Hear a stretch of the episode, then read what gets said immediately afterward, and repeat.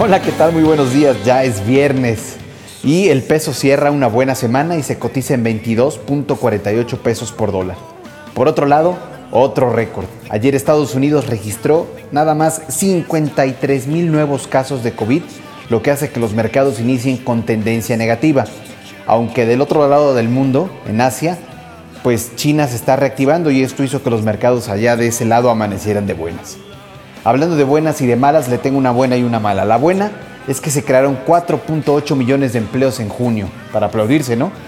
La mala es que fue en Estados Unidos. Sin embargo, la reactivación en aquel país también es buena noticia para nosotros. Por otro lado, iniciarán ya las liquidaciones del banco FAMSA.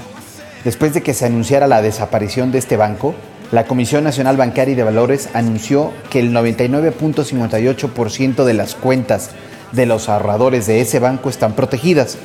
Eh, usted se preguntará por qué no todas. Esto es porque el IPAB solo cubre ahorros hasta por 2.5 millones de pesos por cuenta. Eh, pues casi todas, obviamente, ¿no? El proceso de pago va a ser en teoría muy sencillo, a través de SMS, eh, a través de mensajes de texto, en la página del IPAB. pero pues bueno, esperemos que esto ayude a tranquilizar a todos los ahorradores de ese banco. Sin más por el momento, que pase un buen fin de semana y a cuidarse, es muy importante. Saludos.